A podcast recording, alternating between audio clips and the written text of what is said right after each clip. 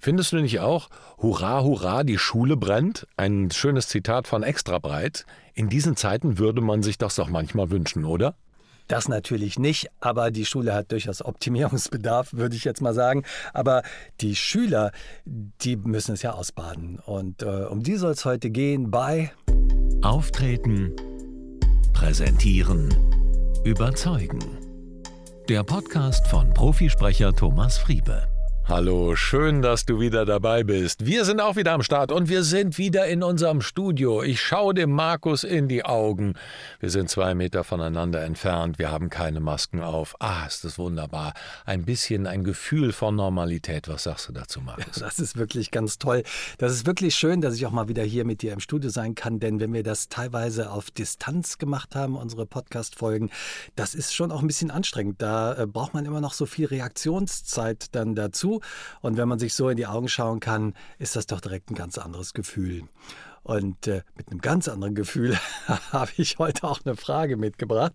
Ähm, in den letzten Wochen haben sich auffällig viele Schüler bei uns gemeldet, die ähm, angerufen haben oder auch geschrieben haben ähm, und unter Aufregung und Nervosität leiden. Und zwar wenn sie in der Schule sind. Ich nehme an, es hat damit zu tun, dass jetzt der Distanzunterricht endet und jetzt wieder so richtiger Unterricht stattgefunden hat.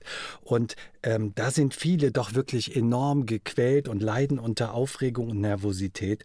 Und diese Schüler, ähm, sind dann einerseits ihren Lehrern natürlich ausgesetzt und andererseits auch den Klassenkameraden. Das darf man, glaube ich, auch nicht unterschätzen. Und wenn es dann darum geht, einen Vortrag, ein Referat zu halten oder überhaupt auch nur vor der Klasse zu sprechen, vorzulesen vielleicht, ähm, dann leiden da einige doch ganz erheblich unter der Situation. Hast du vielleicht für die armen Jugendlichen einen Tipp? Ich befürchte, das sind nicht unsere Podcast-Hörer, aber vielleicht ist der ein oder andere Vater oder die ein oder andere Mutter dabei, die hört und äh, das äh, sozusagen dann weitertragen kann. Was ich wahrnehme, ist, dass der Druck enorm zugenommen hat in mhm. den letzten Jahren. Und ich möchte, wir sind ja hier in Köln und Nordrhein-Westfalen, kann ich jetzt nur, da wir ja ein föderales Schulsystem haben und die ja, Ministerpräsidenten dafür verantwortlich sind und die Schulminister, kann ich für Nordrhein-Westfalen nur sagen, ihr seid wahnsinnig. Also das, was ihr jetzt unseren Schülern angetan mhm. habt, das werde ich richtig ärgerlich, weil die ganze Zeit ist so ein, ja, ist Distanzunterricht, jetzt kommen sie wieder und dann wird eine Klausur nach der anderen mhm. geschrieben, ein dermaßener Druck aufgebaut. Es ist nur das Leistungsprinzip. Die Schüler sind völlig überfordert. Mhm. Das finde ich wirklich, also es ist ein Verbrechen an der Schülerwelt. Wirklich. Also es ist äh, an den, unseren Kindern. Weißt du, die müssen ausbaden, was die Politik im Endeffekt vergeigt. Und das hat mich sehr, sehr geärgert. Deshalb ist das wahrscheinlich auch so, dass einfach die Schüler jetzt merken, oh Mann, der Druck steigt einfach. A, durch die Klausuren, aber auch, was den Schülern allgemein abgefordert wird. Und das finde ich wirklich, ähm, zum Teil ist das unmenschlich. Ja. Aber es hat es sicherlich immer gegeben. Ne? Wir kennen, ich weiß das aus äh, der Coaching-Praxis, dass ja viele Leute ja mit 40, mit 50 50 einfach immer noch von diesen Schulerfahrungen geprägt mhm. sind, dass Schüler als Schülerinnen und Schüler da nicht abliefern konnten oder eben vom Lehrer noch in die Ecke gestellt wurden. Und solche Sachen sind natürlich prägend. Mhm. Das ist vielleicht heute subtiler, aber es wird immer noch gemacht. Mhm. Und ich glaube, dass sich viele, viele Lehrer ihrer Verantwortung gar nicht bewusst sind, was sie wirklich für eine Verantwortung tragen, sensibel und feinfühlig mit den Schülern umzugehen. Mhm. Du kannst wirklich Schüler, und das erlebe ich immer wieder, traumatisieren, mhm. indem du sie einfach nach vorne holst oder sie einfach so äh, rausreißt und dann jetzt liest das vor. Und manche ja, haben dann so ein Schockerlebnis, so ein Inneres und können aus dieser Situation gar nicht. Und der Lehrer erhöht oder die Lehrerin erhöht dann aber den Druck. So, jetzt stell dich mal nicht so an, jetzt mach mal weiter. So, und das führt wirklich dazu, dass, ja, ich würde sagen, das ist wie so eine Traumatisierung. Oh. Und das kann wirklich böse Folgen haben. Und das erleben wir immer wieder, dass dann das dazu führt, dass sozusagen im Gehirn eine falsche Verschaltung stattfindet. Ne, wenn, das ist ja so, dass unser Gehirn permanent abcheckt, was gerade passiert. So sitze ich im Klassenraum, alles ist gut.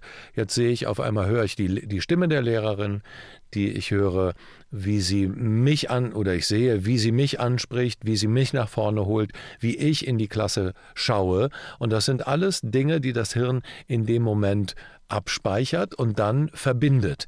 Und wenn beim nächsten Mal eine Situation ist, vielleicht sogar aus einem anderen Kontext, komm mal bitte nach vorne, kommt sofort wieder diese Situation, die, die mich bedroht hat damals mhm. in dieser Situation der Lehrerin.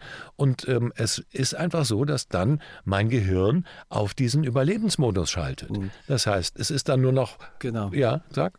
Ja, ich wollte nur sagen, das sind ja dann tatsächlich die Klienten, die jetzt heute Hilfe bei dir suchen, 20, äh, die vor 20, 30, 40 Jahren solche Erlebnisse in der Schule hatten äh, und das irgendwie nicht verarbeiten konnten, was sie da erlebt haben, oder? Genau, die zum Teil wirklich jahrelang, 10 Jahre, 20 Jahre lang Präsentationen gehalten mhm. haben, immer unter diesem Druck, immer unter dieser körperlichen Anspannung, weil immer wieder dieses, weil das ist so tief dann im limbischen System verankert, dass diese, dieses Überlebens dieser Überlebensmodus einfach wieder hochgeholt mhm. wird, um dich zu schützen. Das ist eine Schutzreaktion, mhm. weil du dann, ne, die Amygdala springt an, beziehungsweise zwei Amygdalas und das heißt dann eben nur noch Flucht, Erstarrung oder Kampf mhm. oder alles drei.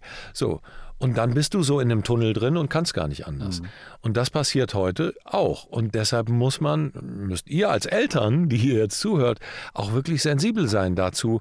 Ist euer Kind in der Lage, ja, gut Präsentationen zu führen? Wie ist die Rückspiegelung? Muss es oft vorlesen? Ist dann, ist das mit Stress verbunden? Mhm. Und dann ist wirklich wichtig, das Kind zu, ja, unterstützen und das Kind zu stärken und ihm Angebote zu machen, dass es in ihre, seine Kraft kommt wieder.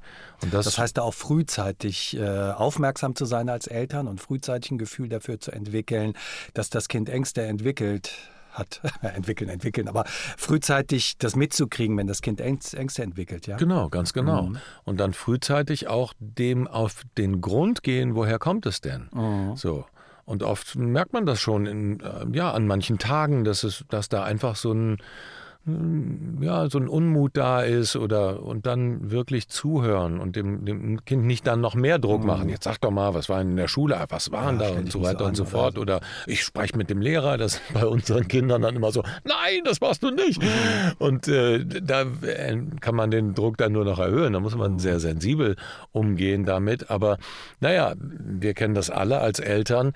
Ist es so geschickt, mit dem Lehrer dann zu sprechen? Oft ist es, es kommt von Lehrer zu Lehrerin an, so von Lehrkörper zu Lehrkörper, ob das ja, möglicherweise nach hinten losgeht. Weil ja, wir ja, kennen das, ne, dass die, die Lehrkörper dann empfindlich reagieren, weil sie denken, aha, du erzählst also deinen Eltern irgendwas über mich, dir werde ich es ganz schön geben. So. Mhm. Also das ist immer dann auch eine, eine wichtige Sache, die ein bisschen, wo man ein Feingefühl entwickeln muss.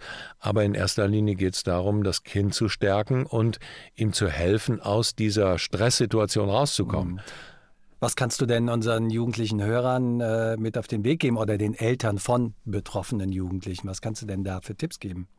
Ja, ich würde auf jeden Fall erst einmal gucken, was ist es genau gewesen? Was ist der Stressor sozusagen? Ist es allgemein so der Druck, der auf dem Kind lastet? Oder war es ein so ein singuläres Ereignis? Mhm. Und so singuläre Ereignisse, die einfach dann immer wiederkehren oder wo man so ein Bild dann vor Augen hat, die kann man wirklich ganz gut auflösen. Das, mhm. das äh, funktioniert sehr, sehr gut.